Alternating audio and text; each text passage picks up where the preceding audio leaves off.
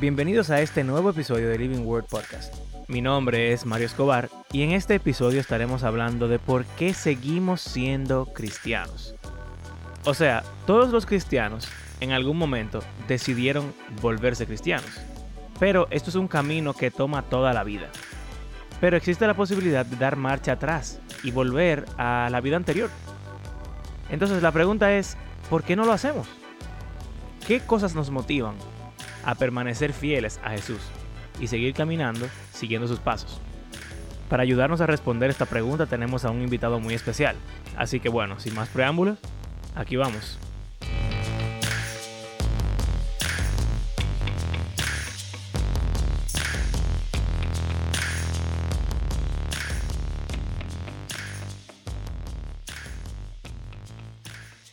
Bueno, señores, estamos al aire otra vez. Esto es Living Word Podcast y, como de costumbre, yo soy Mario Escobar y aquí están mis compañeros.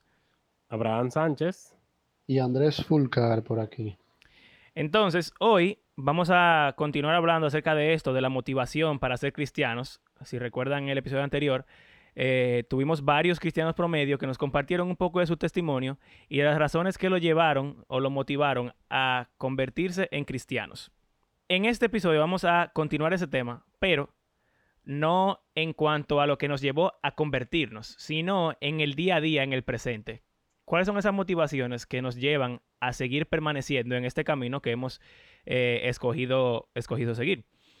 Y para eso hoy tenemos a un invitado especial y esto es algo nuevo, señores. Si ustedes se dan cuenta, nunca hemos traído un cristiano productor al podcast, pero mm.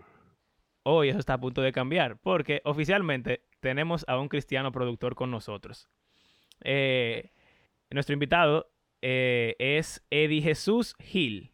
Él es de mi iglesia, yo lo conozco hace mucho tiempo y recientemente él inició oficialmente su labor como cristiano productor en la iglesia.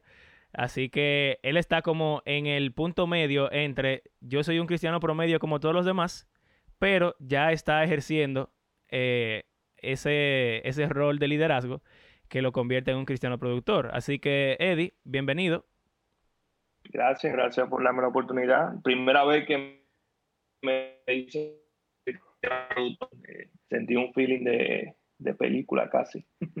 Bueno, recordando, Eddie, en nuestro podcast, un cristiano productor es simplemente un cristiano que está al frente de la iglesia eh, y enseña o o es básicamente el que produce, como el nombre lo indica, los cristianos promedios, que somos todos los demás, básicamente.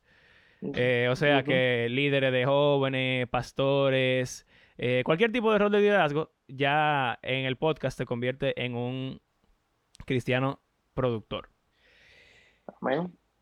Entonces, ya aquí tenemos a Eddie y creo que lo más lógico sería escuchar su respuesta a la, a la pregunta. Entonces, Eddie, Primero, ¿qué te motivó a ser cristiano en ese momento en el cual tú lo decidiste?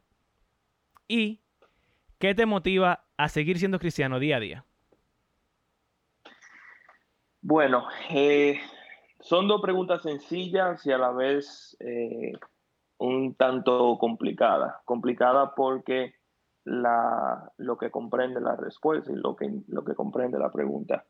Yo creo que yo me relaciono con muchos de ustedes cuando digo que yo me convertí a una temprana edad. No creo que era eh, Abraham que mencionaba en el podcast anterior de cómo no, no tiene claro las circunstancias o el episodio en el cual vino a los pies de Cristo. Yo cuando era niño, o sea, tenía una edad de siete años, eh, nuevamente crecí en un hogar cristiano, mis padres se convirtieron yo apenas teniendo un año de edad y desde que tengo memoria siempre he estado visitando la iglesia. Pero yo recuerdo en una ocasión, eh, y digo que es siete años porque esa es la edad que quedó plasmada en mi mente, eh, pero yo recuerdo que en un domingo en la mañana estaba sentado en un culto de, de, la iglesia donde nosotros visitábamos y durante la predicación, en aquel entonces la iglesia donde yo asistí era una iglesia pequeña, era una, era una iglesia nueva, era como una nueva plantación de iglesia y no había escuela dominical para niños durante el tiempo de culto, o sea que los niños se sentaban con los padres eh, durante todo el servicio. Y yo recuerdo que estando escuchando la prédica, el pastor en aquel entonces eh, mencionó y habló un poco acerca del cielo y él, de una forma u otra me, me creó una inquietud a la cual yo le pido a mi mamá, que estaba sentada de mí, le pregunto que cómo yo puedo estar seguro de que yo voy a, de que yo voy a ir al cielo, de que yo voy a, a pasar al cielo cuando yo no esté aquí. Ella en aquel entonces no era, tenía muy poco tiempo de haberse convertido, así que ella dijo, bueno, vamos a hablar con el pastor después. Después del culto, efectivamente, yo me reuní con el pastor, el cual me presentó el mensaje de salvación. Yo no tengo muchos eh, recuerdos de los detalles de nuestra conversación y recuerdo de, exactamente qué fue lo que me tomó para decir, que yo voy a creer en Cristo Jesús. Pero sí recuerdo a entender lo siguiente, y es el hecho de que yo no podía llegar al cielo si yo no invitaba a Cristo Jesús como mi Salvador. Y yo sé que eso es algo que hemos notado, que, hemos, que han hablado antes en el podcast sobre invitar a Jesús en, en, su corazón. Eh, pero en aquel entonces, yo siendo niño, eh, yo entendía que eso era la decisión que el Señor quería que nosotros hiciéramos para entregarle nuestra vida. Y efectivamente, eh, tomé esa decisión cerca de los siete años. Y yo puedo decir que ese fue el momento de mi salvación, porque aún siendo joven, yo recuerdo ver algunos frutos en mi vida que hoy en día, mirando hacia atrás, yo lo asocio con el Espíritu Santo. Dígase, eh, cayó una, una convicción de pecado donde habían cosas que yo no, no quería participar entre, entre mis amigos por la sencilla razón de que yo entendía que eso era pecado. Y como era pecado, pues entonces yo no podía hacerlo porque eso no le agradaba al Señor. Eh, también había una, una, una, noción de que yo tenía que, que, contarle a las personas acerca de Jesús. Eh, por ende, mis compañeros o mis amigos de, del vecindario en aquel entonces, en repetidas ocasiones, yo le invitaba a la iglesia y yo le invitaba y decía, sí, vengan para que escuchen. O sea que esos pequeños destellos aquí y allá de, de, obras que hoy en día, mirando hacia atrás, yo puedo identificar que eso tuvo que haber nacido del Espíritu Santo. Eh, pero ya cuando llegué a la adolescencia, eh, todo, o sea, muchas cosas cambiaron en la adolescencia. El mismo hecho de uno querer ser popular, el mismo hecho de uno querer encajar en los círculos sociales, eh, me llevó a mí a comprometer en muchos aspectos de mi fe. Y, de querer, en cierta forma, mantener un balance. Yo creo que todos nosotros hemos pasado por esa etapa donde queremos eh, ser del mundo o parecernos al mundo sin dejar de ser cristiano.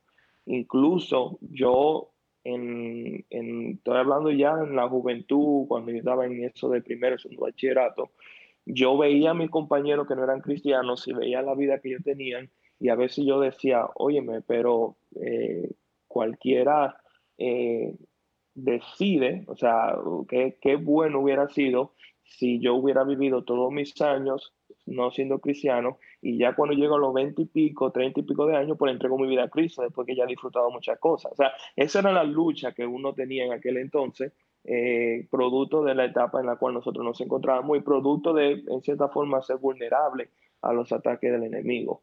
Pero en, en, ese momento el Señor también me confrontaba en ocasiones con mi salvación, si era o no cristiano. En varias ocasiones yo eh, hice la oración de, de por si acaso, o sea, es la oración donde uno, bueno, yo esta noche voy a entregar mi vida al Señor, por si acaso no lo había hecho, ya el Señor y yo tenemos claro, o sea, ya esta es la que vale. Eh, pero algo que me, me, ha traído mucha, mucha paz en, ese, eh, en esa área es muchos años después, ya incluso cuando estaba estudiando en el seminario, nos dieron una clase sobre evangelismo personal y, y, hablamos, durante esa clase se, se, hablaba mucho del aspecto de la vida cristiana y del evangelio. Y el profesor en aquel entonces atacó este problema él decía cómo muchos cristianos que habían nacido en círculo cristiano, en lugares cristianos, eh, luchan con no recordar una fecha y una hora y un contexto específico donde tomaron la decisión y a veces llegan a pensar que por el hecho de que no lo recuerdan, pues no fue una salvación genuina, no fue una decisión genuina. Y la ilustración que él decía era, eh, imagínate que tú estás en un carro y tú vas a una dirección. Vamos a decir, yo estoy en Santo Domingo y me monto en el carro y voy decidido a Santiago. eh, en algún momento de la trayectoria, ya sea por, por Bonao, por La Vega, tú te quedas dormido. O sea, te dormiste en el vehículo, caíste redondo. Y cuando abres los ojos, te das cuenta de que ya estás en Santiago, de que llegaste a tu destino. Entonces, él decía, por el hecho de que tú no estuviste consciente o no recuerdas, mejor dicho, el momento en que tú cruzaste la línea eh, municipal entre, entre La Vega y Santiago, no quita el hecho de que tú te encuentras en Santiago, en ese mismo lugar. Entonces, él utilizaba esa ilustración para decir, a veces no recordamos todos los detalles de nuestra conversión o las circunstancias que rodearon, pero más importante que recordar nuestra conversión es, es notar o, o validar qué es lo que tú crees ahora. O sea, quién es Cristo Jesús para ti en ese momento qué representa el Evangelio, qué representa Cristo Jesús para tu vida y tu alma. Y el hecho de que yo sé que aquí en ese momento yo estoy parado en el Evangelio, el hecho que yo sé que mi vida ha sido entregada a Cristo Jesús, que Él ha perdonado mi pecado, me ha regenerado y se, y se ha convertido en no solamente mi Salvador, también el Señor de mi vida.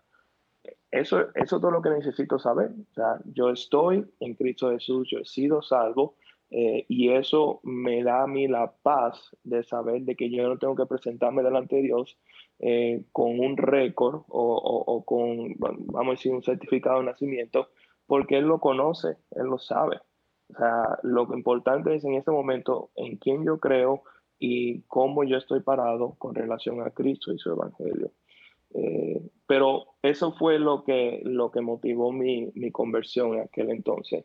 el hecho de se me presentó el cielo, eh, obviamente se me presentó como un lugar donde tú quieres ir, donde tú deberías estar, y yo dije, claro que sí, yo quiero estar allá, ¿qué es lo que tengo que hacer? Confiar en Cristo Jesús, amén, yo le entrego mi vida a Cristo. Pero, eh, respondiendo a la pregunta, ¿por qué? O sea, ¿por qué en cierta forma yo me he mantenido en el cristianismo? Eh, hay, hay diferentes respuestas a esa pregunta. Eh, lo primero es la salvación y todo lo que involucra en una persona confiar en Cristo Jesús como Señor y Salvador, es como, en cierta forma, como una obra. Es una obra en la cual tú ves eh, los acontecimientos que están sucediendo en el escenario, de los cuales tú eres protagonista, eh, pero al mismo tiempo hay acontecimientos que están sucediendo tras bastidores, el cual no se puede percibir. Incluso las mismas personas que están en la obra y que son, vamos a decir, los actores, a veces no entienden toda la producción que toma detrás de bastidores y todo lo que tiene que lograrse primero para que la obra pueda llevarse a cabo. Y eso sucede en la salvación, o sea, nosotros tomamos decisiones conscientes. Eh, yo soy un, o sea, no me cabe ninguna duda de que nuestra salvación tiene que ser una decisión consciente que nosotros tomemos, pero también no me cabe ninguna duda que el Señor juega una gran, o sea, él, él es el dueño de nuestra salvación, Él es el autor de nuestra fe, como dice en hebreo, y Él organiza todos los eventos y todos los acontecimientos, eh, desde los detalles más grandes y más importantes hasta los detalles más mínimos en nuestra salvación, de manera que nosotros lleguemos a ese momento en el cual digamos, yo reconozco que soy pecador, reconozco mi falta y le entrego mi vida a Cristo Jesús. Eh, así que yo diría que la primera razón por la cual eh, yo permanezco en el cristianismo es porque el Señor no me deja salir. O sea, el, Señor no me dejaría salir eh, porque no es una, en cierta forma, no, no, no fue una invitación, no fue un llamado que recibí con una cláusula donde me daba la oportunidad de yo cancelar el contrato en cualquier momento. O sea, fue una transacción que se hizo entre el Padre y el Hijo, del cual yo he sido beneficiario y el Señor no va a permitir que yo rompa esa transacción que él hizo. Eh, Pablo lo dice en Romano claramente, cuando dice en Romano capítulo 8, creo que lo tengo aquí delante de mí, en los versículos 38 y 39, cuando dice, por lo cual estoy seguro de que ni la muerte, ni la vida, ni ángeles, ni principales, ni potestades, ni lo presente, ni lo porvenir, ni lo alto, ni lo profundo, ni ninguna otra cosa creada nos podrá separar del amor de Dios que es en Cristo Jesús, Señor nuestro. Y a veces tendemos a ver ese versículo como vamos a decir, amenazas ajenas a nosotros en nuestro entorno que puedan en cierta forma amenazar nuestra salvación, pero el hecho está también de que eso me incluye a mí. O sea, yo soy parte de esas cosas que fueron creadas, de lo cual yo mismo no me puedo separar del amor de Dios, aunque yo lo intente, que yo lo trate. Y eso es un tema ya que eh, me imagino que en otra ocasión pudiera ser abordado, porque habla mucho más de lo que es la soberanía del Señor. Pero sencillamente respondiendo, eh, yo no puedo dejar de ser cristiano. O sea, si yo tengo la convicción que el Señor me ha salvado, eh, me, dio la oportunidad de ser su hijo y naciendo en la familia de Dios, yo no puedo hacer nada para quitarme el apellido que se me fue dado en mi nacimiento. Eh, eso es algo que simplemente ya yo he sido constituido miembro de la familia de Dios, hijo de Dios.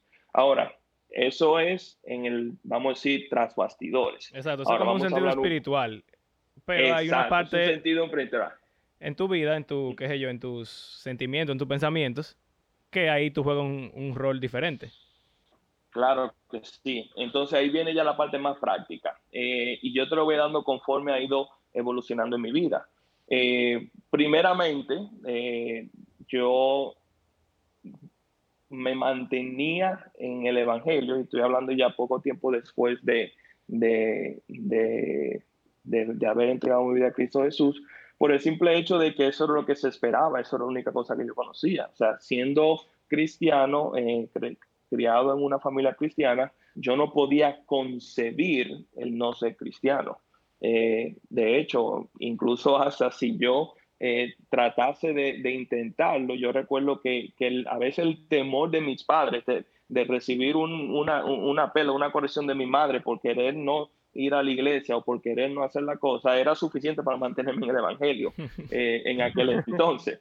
Pero, pero, o sea, y eso va de la mano con una mente inmadura. O sea, ahí hay como, como presión de una forma u otra, la disciplina de mis padres me mantuvo en el Evangelio. Pero conforme mi, fui creciendo y mi entendimiento fue madurando, eh, una de las cosas que yo notaba en, el cristianismo y en mi relación con el Señor era el hecho de la verdad, de que cuando tú leías la Biblia y cuando yo la estudiaba, eh, lo poco que yo entendía, me daba cuenta que era cierto. O sea, cosa tan sencilla como como ver cómo hacer lo correcto traía buenas consecuencias y hacer lo incorrecto traía malas consecuencias.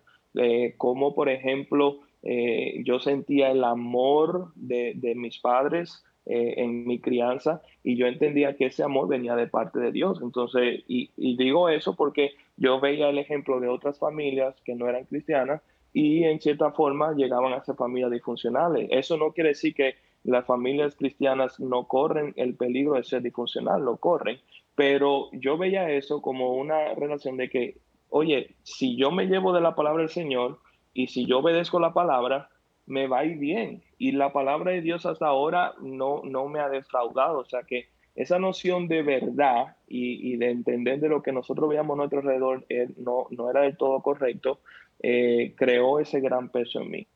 Pero más adelante, conforme mi relación con Dios fue madurando y también mis, mi, mi entendimiento, yo diría que, eh, y este persiste el día de hoy, es la relación que mantengo con Cristo Jesús.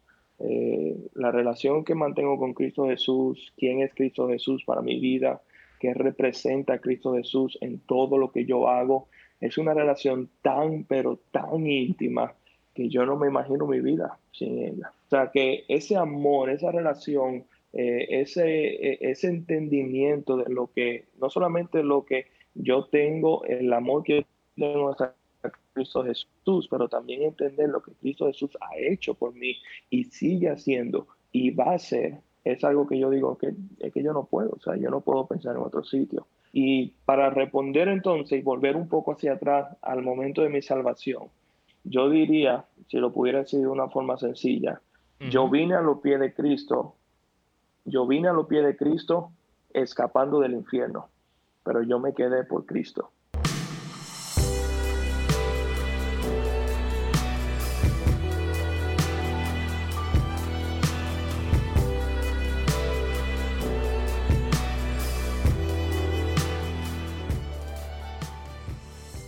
Wow, es interesante.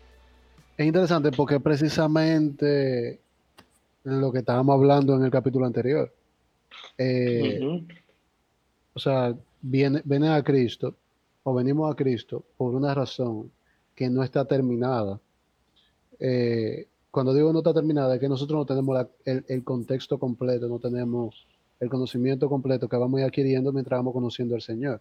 Entonces, obviamente, cambia la motivación desde por qué vinimos a Él y por qué nos mantenemos en Él. O sea, eh, o no que cambia, sino que se completa. Como que va evolucionando. Bueno, lo que pasa es que evolucionando da la idea como que algo mejor sustituye lo anterior, pero para mí es como que va complementando, o sea, como que se van agregando cosas que completan una idea que al final es, es la razón por la que nosotros entendemos que, que somos creyentes. Entiendo yo, y eso que dice Eddie lo, lo corrobora, o sea, eh, me pasó lo mismo, yo vine a Cristo por el miedo, no por el miedo, por la certeza de que yo merecía el infierno eh, y por el deseo de no ir al infierno. Y al final yo me quedo porque realmente tengo, tengo una vida de, de, de muestra o de, no sé, que me sirve para agradecerle a él y por eso mantenerme buscando conocerle y buscando servirle. Entonces, me parece interesante. Eh, me gusta mucho eso de que lo complementa, porque no necesariamente hay que, o sea, yo no creo que Eddie deje de tener miedo de, tener, de ir al infierno, yo tampoco, ni tú. O sea, que eso es algo- no es algo que como que desapareció, sino que, que eh, se, se convirtió en parte de una secuencia de otras cosas. No, y que hay algo que lo opaca, en un cierto modo. Como que sí, yo no quisiera ir al infierno. Bueno, aunque también tú, lo que tú entiendes por lo que es el infierno también va cambiando, y eso es interesante. Pero es que hay algo que es mucho más grande que ese miedo que tú le tenías al infierno cuando tú te convertiste, y es esa relación con el Señor. Exacto. Y yo quisiera, quisiera agregar el hecho de que por eso es que es tan importante recalcar el hecho de que es una relación con el Señor y es una relación con Dios Padre por medio de Dios Hijo. Eh, pero el, el hecho está, y, a veces, o sea, tenemos que ver la cosa de un plano sencillo. Mira nuestra relación que nosotros tenemos con nuestros padres. Y yo voy a utilizar el, el ejemplo mío. Yo sé que no, no todas las personas pueden relacionarse con una figura paterna eh, ideal, eh, pero debe de haber alguna figura en nuestras vidas en la cual nosotros admiramos, en la cual nosotros tenemos cierta relación.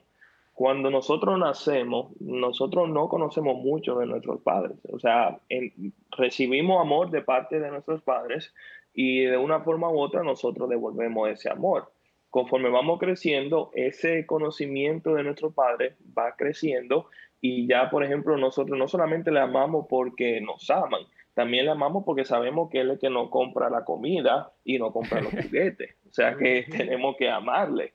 Eh, pero entonces después viene eh, y, y, crecemos, llegamos a la adolescencia y vemos mucho más. O sea, no solamente papi es aquel que, que, que lleva la comida, papi también es aquel que hace sacrificio y es aquel que me enseña a cómo prepararme para ser un adulto en el porvenir. Y eso también cambia de una forma eh, increíble y, y, yo creo que André también puede relacionarse, el hecho cuando tú te conviertes en padres. O sea, en, en, el momento que tú te conviertes en un padre, tú dices, wow, pero ahora que yo verdaderamente aprecio y valoro todo lo que mis padres hicieron por mí, de lo cual yo nunca me di cuenta. Pero eso es una relación que va creciendo y que va incrementando. Mientras más tú conoces lo que tus padres han hecho por ti, más fácil te es amarlo. Igual sucede con Dios. Mientras más tú conoces lo que Cristo ha hecho por ti y lo que Dios Padre nos ha otorgado por medio de Cristo Jesús, eh, o sea, es como que te está dando cada vez más razones para tú amarlo y más razones para tú perseverar y permanecer en Cristo. Exactamente.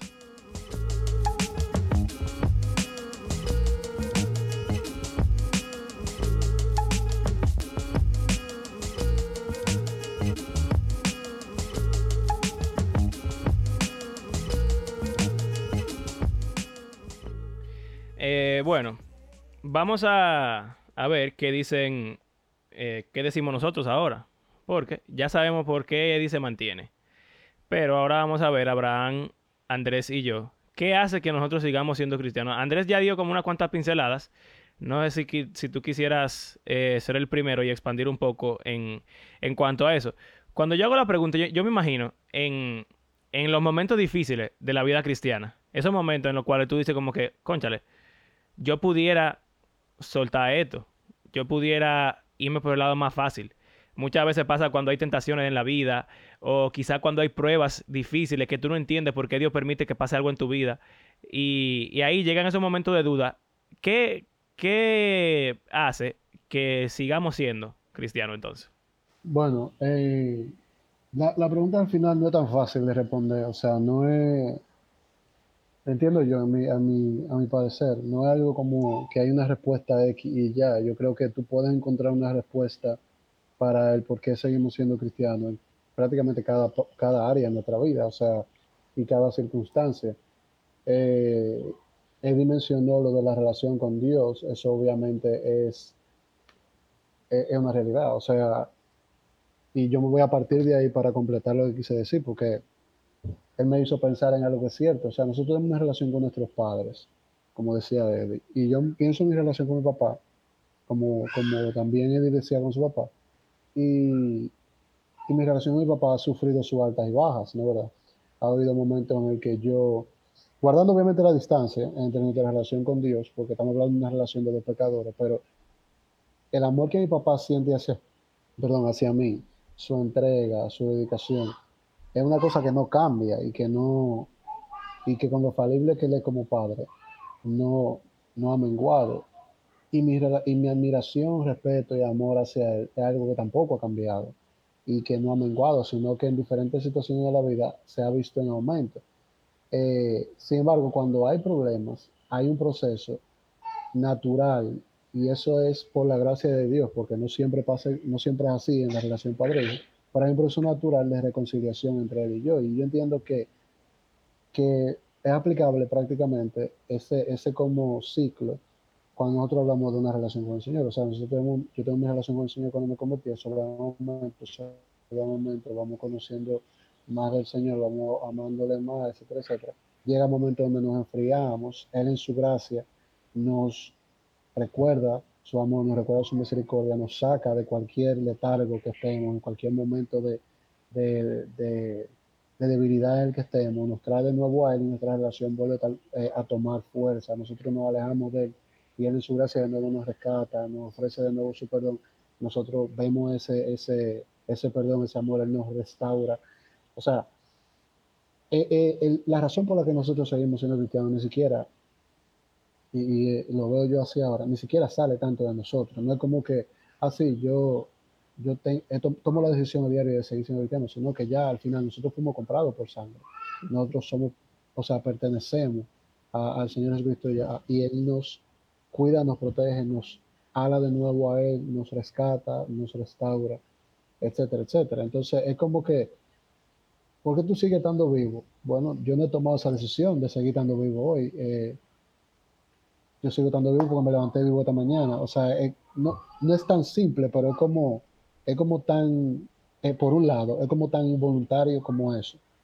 Eh, pero al mismo tiempo, es un tema de, de que mientras uno va conociendo al Señor y viendo su persona, no hay de otra. O sea, es es sorprendente, es arropante, es intrigante, es emocionante, es interesante, es de todo. Seguir conociendo al Señor en cada capa de lo que podemos ver en nuestra mente finita. Entonces, no sé, es una combinación de esas cosas y, y es como al mismo tiempo, si fuera una decisión mía, yo debo tanto que la decisión de yo seguir, entre comillas, siendo cristiano, como si eso fuera un, no sé, un label o una ropa que yo me pongo o un club al que yo, al que yo puedo entrar y salir eh, de manera voluntaria, pero la decisión, si fuera mía, yo tuviera mil y unas razones en, la cual seguirlo siendo humanamente, pero al mismo tiempo, como ya le dije, es algo que ni siquiera depende de mí. Eh, es algo que ni siquiera eh, yo tengo la, el, botón o el switch para aprenderle y apagarlo. No sé, no sé si me voy, voy a entender, pero más o menos como como esa, esa doble eh, razón. No sé, no sé, pero es así. Eh, eh, somos traídos, somos restaurados, somos de nuevo eh, alados y nosotros al mismo tiempo tomamos obviamente la decisión de mantener esa relación con el Señor, pero esa misma decisión es por gracia de nosotros tenemos, podemos abrir los ojos y, verlo y, no sé, y confesar nuestro pecado y, y, acudir a Él cuando necesitamos ayuda. O sea, es como, ¿me entiendes? No sé. Pero eso. Sí, me, me, gustó eso de que tú te despiertas de, de, seguir vivo. O sea, hay gente que decide acabar con su vida, pero como día, día a día, uno se despierta y no es como que durmiendo eh, mágicamente uno cada día dice, ah, voy a seguir viviendo, sino que más bien tiene que llegar un momento en el cual uno decida dejar de hacerlo y no, y no lo contrario. Eh, me parece interesante eh, el hecho de que estamos hablando en un contexto ya de, que Dios no me va a dejar irme por el amor que Él tiene por mí. Y realmente, quizá en algún momento hablemos de esas doctrinas acerca de, la salvación y todo eso. Pero hay algo, hay algo que no, no debemos como ignorar. Y yo no sé, no todo el mundo pasa por, por esto. Eh, yo sí he pasado por ahí. Y cuando yo lo comparta, eh, supongo que voy a hablar más al respecto. Pero hay gente que nunca, como que tiene un momento que dice, yo como que debería dejar de ser cristiano. Eh, para esa persona, es mucho más fácil decir como que, sí, yo sé que Dios nunca me va a dejar como apartarme. Pero en la vida, como en el sentimiento y en la percepción de uno, hay momentos en el cual quizás por duda o por, o por dificultad uno pudiera estar como en esa, en esa disyuntiva de si yo voy a seguir o no. Y de hecho, eso es un término bíblico que se llama apostasía. Y hay diferentes posturas en cuanto a qué produce la apostasía. Y yo no creo que deberíamos entrar en eso porque se nos, iría, eh, se nos irían como 27 mil episodios. Eh, pero sí, yo creo que hay personas que, que no se identifican tanto con ese sentimiento de que yo sé que, que Dios no me va a dejar irme. Y no sé, Abraham, si tú en tu respuesta, yo no sé realmente si tú has tenido algún momento así, pero no sé, cuéntanos, ¿por qué tú sigues siendo cristiano? Bueno, realmente para mí es como, y más o menos como decía Eddie y Andrés, es como imposible imaginarme como que nada de esto sea verdad.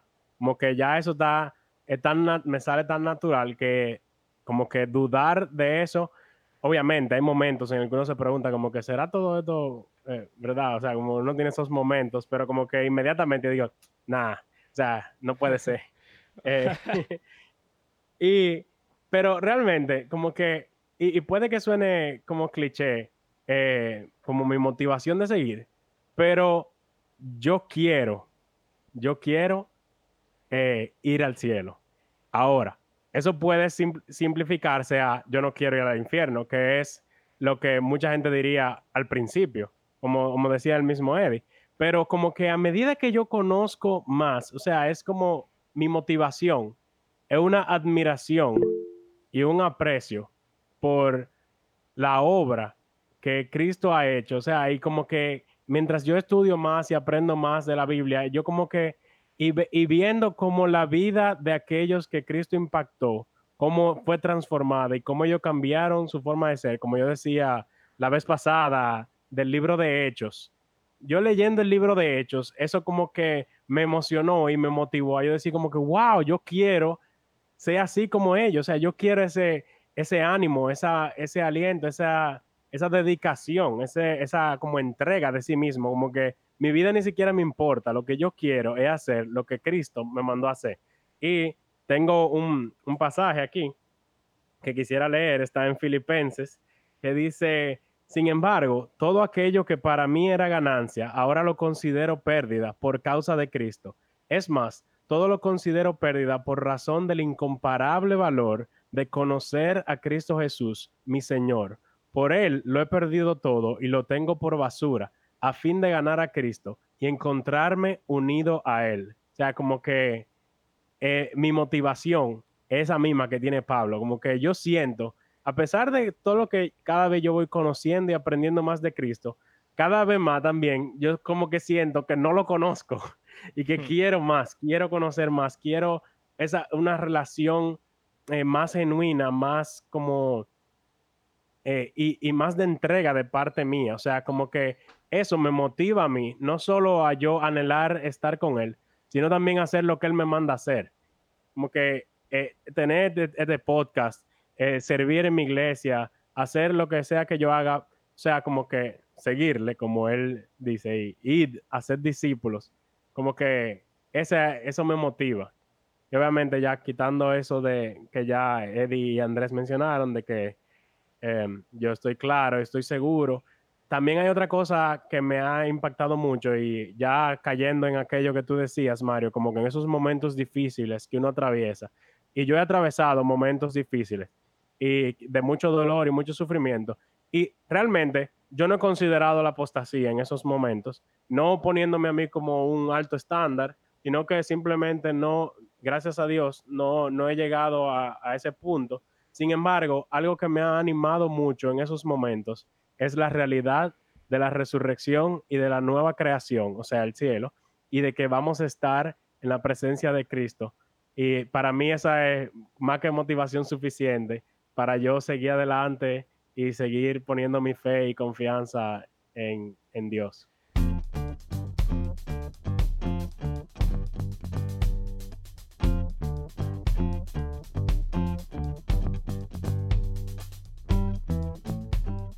yo me identifico tanto con, bueno, con todos ustedes, pero eh, entiendo que pueden haber personas que digan, ok, pero yo no siento eso. O sea, yo entiendo lo que dicen, pero yo lucho con, la idea de, de, seguir o, o, digo, o sea, mira la vida que yo me estoy perdiendo por estar en la iglesia o por seguir a Cristo.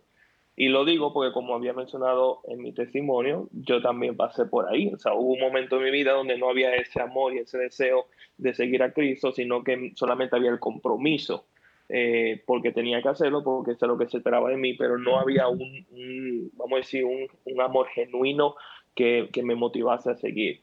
Y pensando sobre tu pregunta, hay un pasaje en las escrituras que yo creo que nos ayudaría a contestar esa pregunta y se encuentra en Juan, en el Evangelio de Juan capítulo 6, eh, versículo 66. Y no voy a leer los versículos que van antes, básicamente el Señor está enseñando de cómo aquellas personas que verdaderamente quieren nacer de nuevo tienen que comer su cuerpo y beber su sangre. Y eso era algo bien chocante para los judíos y comenzaban a murmurar. Dice ahí que eran sus discípulos, o sea, personas que ya habían tomado la decisión de seguir a Cristo.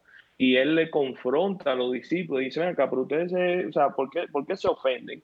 Por esto que le digo, o sea, y comienza a debatir eh, con ellos. Y la respuesta de los discípulos en el versículo 65 es interesante, que dice lo siguiente, perdón, en el versículo eh, 66, ajá. Desde entonces, o sea, después de haber escuchado todo, desde entonces muchos de sus discípulos volvieron atrás y ya no andaban con él. Pero desde entonces, ¿de qué? Bueno, desde entonces que ellos escucharon algo de Jesús, de lo cual ellos no estaban de acuerdo. Escucharon algo que ellos entendían era muy severo, era muy exigente, y ellos no estaban dispuestos a asimilarlo y ponerlo por práctica en su vida. Entonces dijeron, no, espérate, si esto involucra tanto compromiso como tú dices, déjeme echar para atrás y yo sigo mi vida normal. Eh, y eso fue lo que hicieron. Pero entonces el Señor toma esa circunstancia y se dirige entonces a los doce. Y dice versículo 67, dijo entonces Jesús a los doce, ¿queréis acaso iros también vosotros? En otra palabra, ustedes también se quieren largar. Porque ahí está la puerta. Eso suena casi como que, como que una mamá diciendo, tú, tú, tú quieres gobernarte, pues ahí está la puerta. ¿eh? No, como que nosotros se fueron, ¿qué ustedes van a hacer? Exacto, ustedes quieren caer atrás. Mira, aquí eh, esto no es obligado, esto no, esto no es a la fuerza, pero la respuesta de Pedro, yo pienso que es la respuesta eh, que nosotros estamos buscando y a, esa pregunta que tú haces, Mario, es la siguiente. Y le respondió Simón Pedro diciendo, Señor, ¿a quién iremos?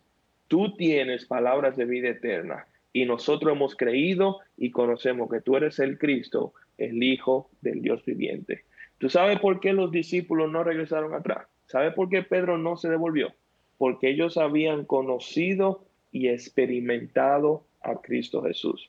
A mi respuesta, y perdónenme si sueno un poco eh, duro en esto, pero es cierto que a veces nosotros podemos caer en la tentación de, como bien decía Mario, de querer apostatar, eh, porque a veces flaqueamos, a veces el enemigo siembra mentiras en nosotros diciéndonos, mira, el desierto donde tú veniste no era un desierto en realidad, eso, mira, tú hacías lo que tú quieras, eso era la mejor vida que tú tenías.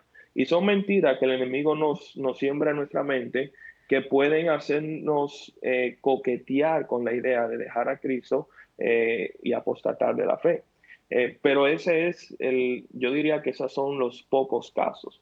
Más frecuentemente lo que vemos es cuando se da el caso de eso, de que personas que habían seguido a Cristo, después de un tiempo abandonan a Cristo, yo diría que fue porque nunca conocieron a Cristo. O sea, nunca probaron a Cristo Jesús nunca sintieron esa agua de vida eterna en sus vidas, nunca escucharon esas palabras refrescantes. Por ende, para ellos regresar al desierto era como regresar a su hábitat natural porque no habían probado algo mejor. Y lamentablemente eso sucede mucho. Pero yo diría que para responder esa pregunta, eh, tú simplemente tienes que ver la cosa también de un punto de vista llano. O sea, ¿por qué volver a un estilo de vida tan precario, tan miserable, después de haber probado y haber degustado de la bondad y la misericordia de Dios. En mi caso, no es lógico. Muy bien. Eh, bueno, ahora me toca a mí eh, responder la pregunta. Eh, yo soy uno de esos pocos casos, Eddie, de los pocos casos en el cual una persona, después de haber probado, porque créanme que yo sí lo he probado, y por eso sigo aquí, por eso. Pero después de haber probado, después de conocer al Señor, después de profundizar en la Biblia, aún yo sigo a veces teniendo momentos en el cual yo realmente vuelvo y me hago la pregunta. Y básicamente me sucede por dos razones. La primera es por duda de la veracidad de todo esto que creemos. Ustedes saben que básicamente creemos en la Biblia. Eh, y obviamente no nos vamos a poner a hablar de, que de apologética y de qué, cuántas razones pueden haber lógica científica, lo que sea, histórica, de que la Biblia sea verdad, ni nada de eso. Eh, pero simplemente uno puede dudar de algo que uno cree que es cierto. Y me pasa a veces que yo simplemente, no sé, estoy en mi carro, estoy en el baño, estoy caminando. Y me, surge la pregunta, ¿y si esto fuera mentira? ¿Y si, ¿Y si yo estoy creyendo algo que es falso? De verdad, ese pensamiento me aterra muchas veces. Porque, como tú bien dices, Eddie, eh, citando ese versículo, que es un versículo que me ha hecho volver mil veces, si, si esto fuera mentira realmente, o si yo lo dejara, ¿qué más yo voy a hacer? ¿Para dónde voy a ir? O sea, yo he dedicado mi vida entera a seguir a Jesús.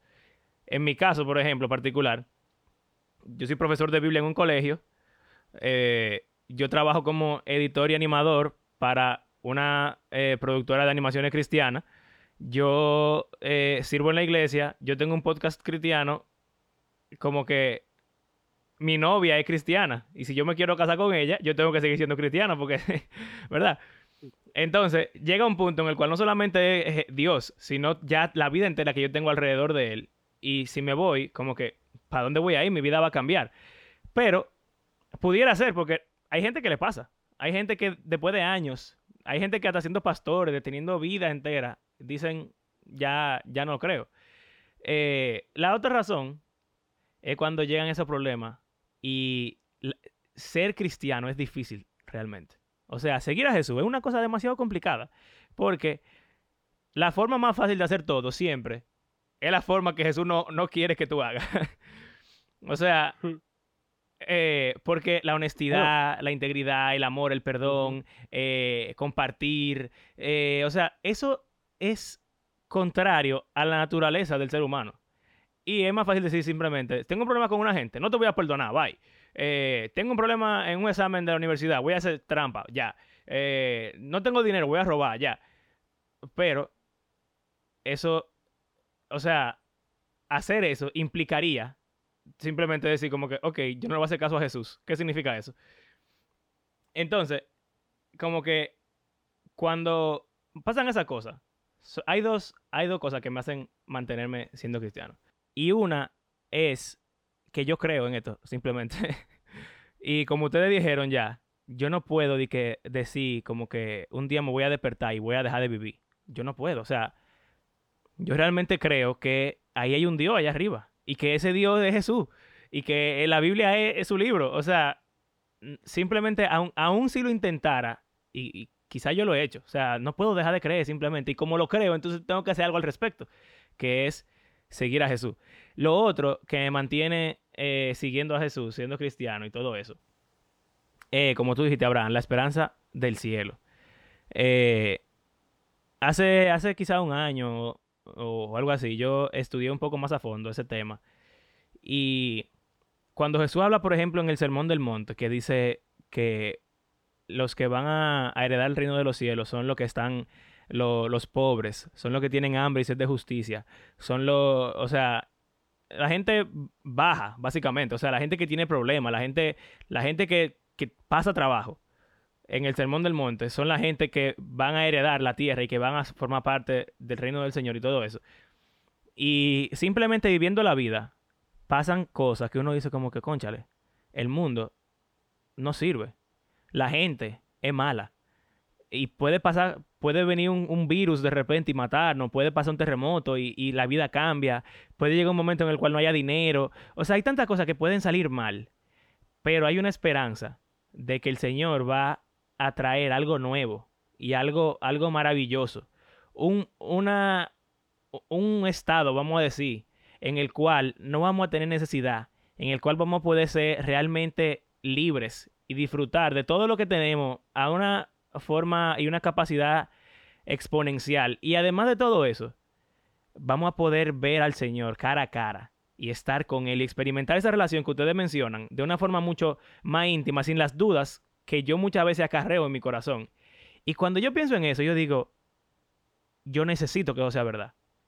Y yo tengo que seguir caminando en pos de eso. Porque si no, entonces ahí sí realmente que no me queda nada.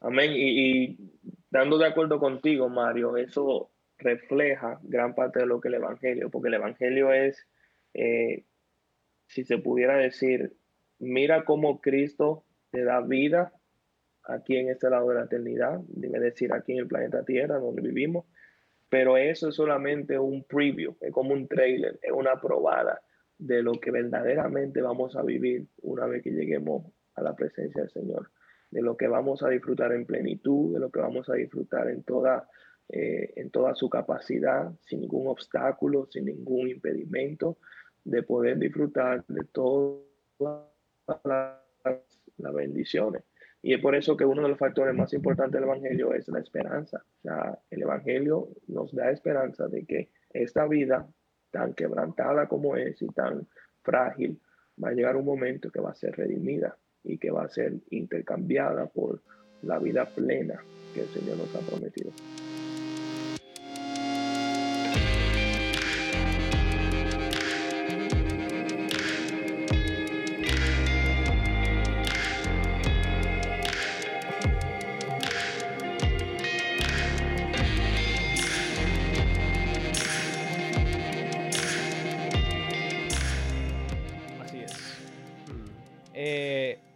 Entonces, ya, ya todo compartimos como nuestra motivación para seguir, ¿verdad?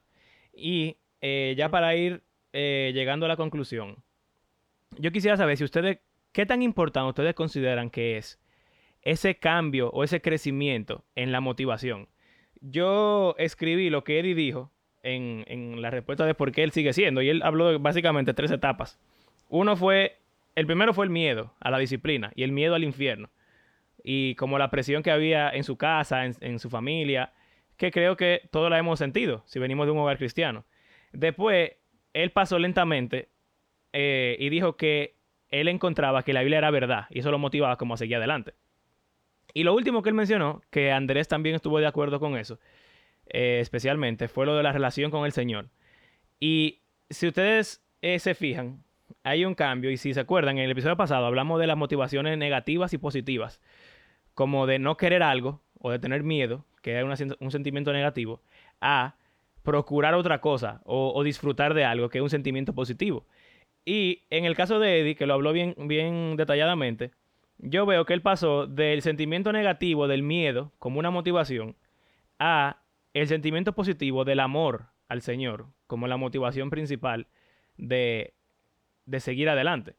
Y yo quisiera saber si ustedes creen que es muy importante que se dé ese cambio en la vida del cristiano. Yo te voy a hacer una, una ilustración y te voy a decir por qué es importante. Eh, yo no creo que ninguna mujer, y lo que estamos casados podemos relacionarnos, ninguna mujer va a aceptar como un argumento válido decirle, yo estoy casado contigo porque no me quiero quedar soltero. ¿Qué tú piensas? Entonces, eh, puede ser uno de los beneficios del matrimonio no quedarte soltero, sin lugar a duda. Eh, igual como uno de los beneficios de ser cristiano es poder eh, disfrutar de las bendiciones que tenemos reservadas en el cielo. Pero al final del día, nuestra vida no es el cielo, es Cristo, como bien decía Pablo. Y, y yo pienso que eso es la razón por la cual eh, la vida cristiana está estructurada de manera que nosotros debemos seguir creciendo, que como nosotros entramos a nuestra relación con Cristo, como nosotros llegamos a los pies del Evangelio, no debemos quedarnos en esa etapa, debemos crecer y debemos madurar. Y esa madurez va a ser proporcional a cómo nosotros vamos a conocer más a Cristo Jesús y su palabra. Y cuanto más conocemos a Cristo Jesús, eh, ese conocimiento genera ese amor no, lo que pasa es que todo lo que hemos dicho me lleva a mí a pensar en la realidad que yo dije ahorita, o sea, de que, de que al final es totalmente irrelevante eh, la razón por la que yo quisiera mantenerme eh, siendo creyente, cuando en realidad nosotros estamos recibiendo una gracia y no estamos, y como decía, como decía Eddie al principio, como decía ahora, estamos teniendo una relación en la cual nosotros estamos saliendo ganando. Entonces al final es como como, ah, tú tienes razón por la que tú sigues siendo cristiano. Yo lo único que yo diría es que yo no tengo ninguna razón por la cual no. O sea, para mí ni siquiera tiene sentido la pregunta. O sea, como, tú entiendes, o sea, yo me quedo así, pero yo entiendo también lo que dijo Eddie ahorita.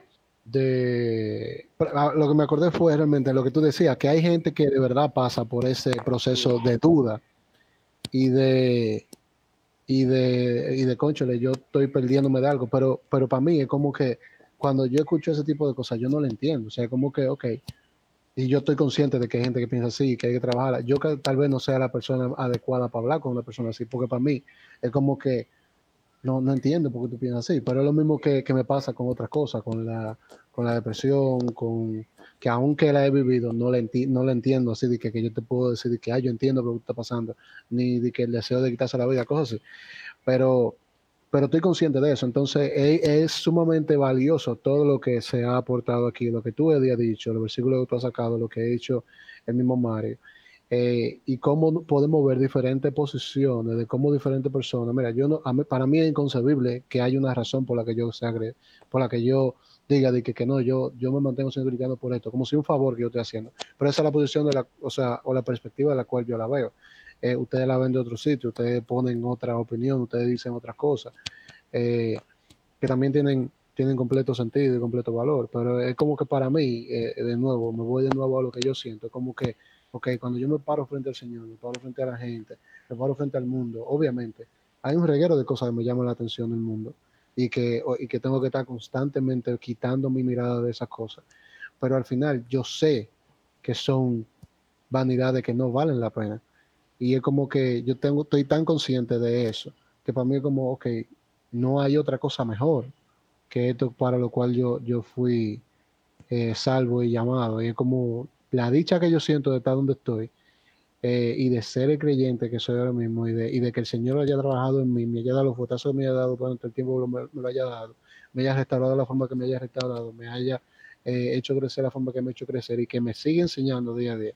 Es como que, wow, yo no tengo razón para seguir. No tengo razón para no seguir tampoco. Yo simplemente estoy suma, totalmente agradecido de, de esto, de estar aquí, de ser salvo y de ser creyente. Y, y es lo que yo quiero hacer mi vida entera. Y es lo que yo quiero seguir conociendo al Señor y acercándome al Señor. No sé si me entienden. Es como, ese, es el lugar donde yo lo veo. Y como que no, no veo otra respuesta. Y yo creo que, o sea, todo esto de esta motivación y todo eso que hemos estado hablando, es sumamente importante, y como decía Eddie, que es sumamente importante que cada creyente vaya creciendo en su caminar con el Señor y a medida que va creciendo y va conociendo más al Señor, eso nos lleva a un punto siguiente y es el seguirle.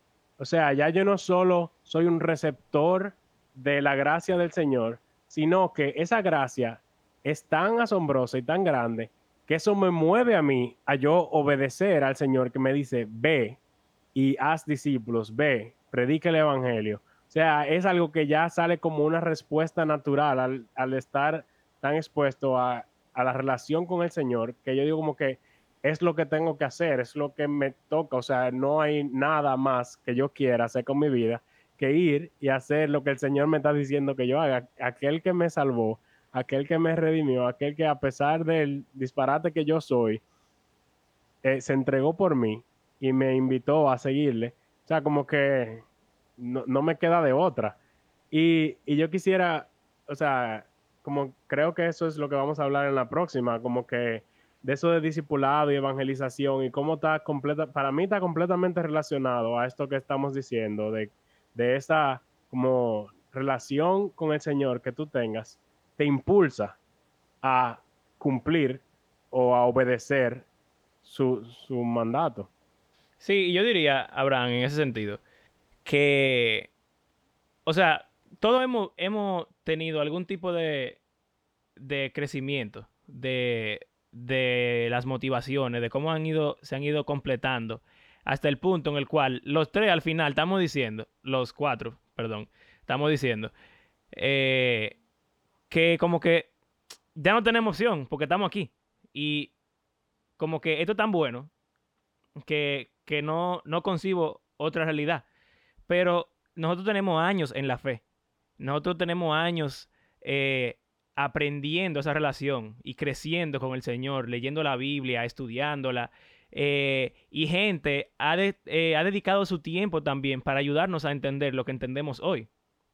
Y en ese sentido, en cuanto a evangelizar y disipular a una persona, o sea, el que llega nuevo a la fe, muchas veces, o siempre, no entiende todo eso, no ha experimentado todavía todas esas cosas. Y acompañar a una persona en ese camino, y ayudarlos a entender y a crecer y a, y a ver todas las diferentes motivaciones que podemos tener para, para aceptarlo, para seguir y para morir por él si fuera necesario. Eso es algo, eh, una de las razones por la cual el Señor nos mantiene aquí para que, para que podamos seguir multiplicando eso que hizo nosotros en otras personas. Mira, hay un pasaje que quería ir eh, que hace un paralelismo con eso que veníamos diciendo, también lo que dice Abraham. Se encuentra en segunda, perdón, en primera de Pedro, capítulo 2, versículo. Y habla de ese crecimiento cristiano. Eh, número uno, aquí hay un mandato donde dice, desecha pues toda malicia, todo engaño, hipocresía, envidias y todas las detracciones. Y podemos decir todo eso y simplemente desecha pecado como tal. Y después dice el versículo 2, desear como niños recién nacidos la leche espiritual no adulterada para que ella crezcáis para salvación. Y esa salvación que está hablando ahí no es la salvación cuando nosotros fuimos salvados del infierno, sino que es la salvación que vamos a experimentar cuando lleguemos al cielo. Eh, como dirían en inglés, como un twofold salvation, o sea, una salvación que te saca del infierno, pero una salvación también que te llega y te entra al cielo. Él está hablando para que nosotros podamos crecer hasta ese momento en el cual vamos a disfrutar de la bendición del Señor. Pero va de la, de la mano, o sea, dice, desecha por un lado el pecado y desea eh, el alimento espiritual para que pueda crecer. Y es interesante porque dice la leche al principio, para tú poder disfrutar la comida, no es que te vamos a dar un hamburger o un Whopper doble de una vez. O sea, eh, comienza con leche, comienza con algo más digerible, comienza con algo más fácil de asimilar y conforme tú vas creciendo, tu organismo espiritual se vuelve más capaz de tomar otros alimentos más sólidos, pues entonces van a ser introducidos a tu dieta. Después que dice que desea como niño recién nacido a leche espiritual no adulterada para que por ella crezca y para salvación, si es que habéis la benignidad del Señor. En otras palabras, si tú eres un cristiano genuino, si tú has nacido de nuevo y ha sido una conversión genuina, el Señor va a crecer tu vida y el Señor va a crecer tu fe. Sea, no, ningún bebé nace en este mundo y se queda bebé. O sea, incluso aquellos que pueden sufrir de alguna eh, condición médica que no permite su crecimiento a plenitud, aún así experimentan algún tipo de crecimiento. Así de igual forma, si nosotros hemos nacido a nueva vida en Cristo Jesús, ese crecimiento va a venir, pero ese crecimiento nuevamente va a ser eh, colateral a, a, cómo nosotros nos estamos nutriendo espiritualmente, cómo nos estamos alimentando y cómo nosotros vamos creciendo en nuestro entendimiento del Señor.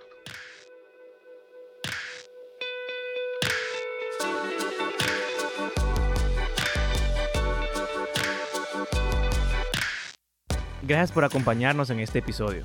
Les recordamos que nosotros hacemos esto porque creemos que la Biblia es un libro que está vivo y que tiene el poder para transformar no solamente la vida de sus lectores, sino también todo el mundo. Si están disfrutando de nuestro podcast, les invitamos a compartirlo en las redes sociales. Y si quisieran apoyarnos materialmente, también los invitamos a hacerlo por medio de nuestras plataformas de Patreon o PayPal. Ya que concluimos este episodio hablando de la importancia del crecimiento en la vida del cristiano, en el próximo capítulo estaremos hablando acerca del discipulado y cómo podemos ayudarnos mutuamente a crecer en este camino y en esta vida de seguir a Jesús. Nuevamente queremos agradecerles por su sintonía y en especial a aquellas personas que han convertido este podcast en una parte de su rutina semanal. Realmente estamos muy agradecidos y será hasta la próxima. Hasta luego.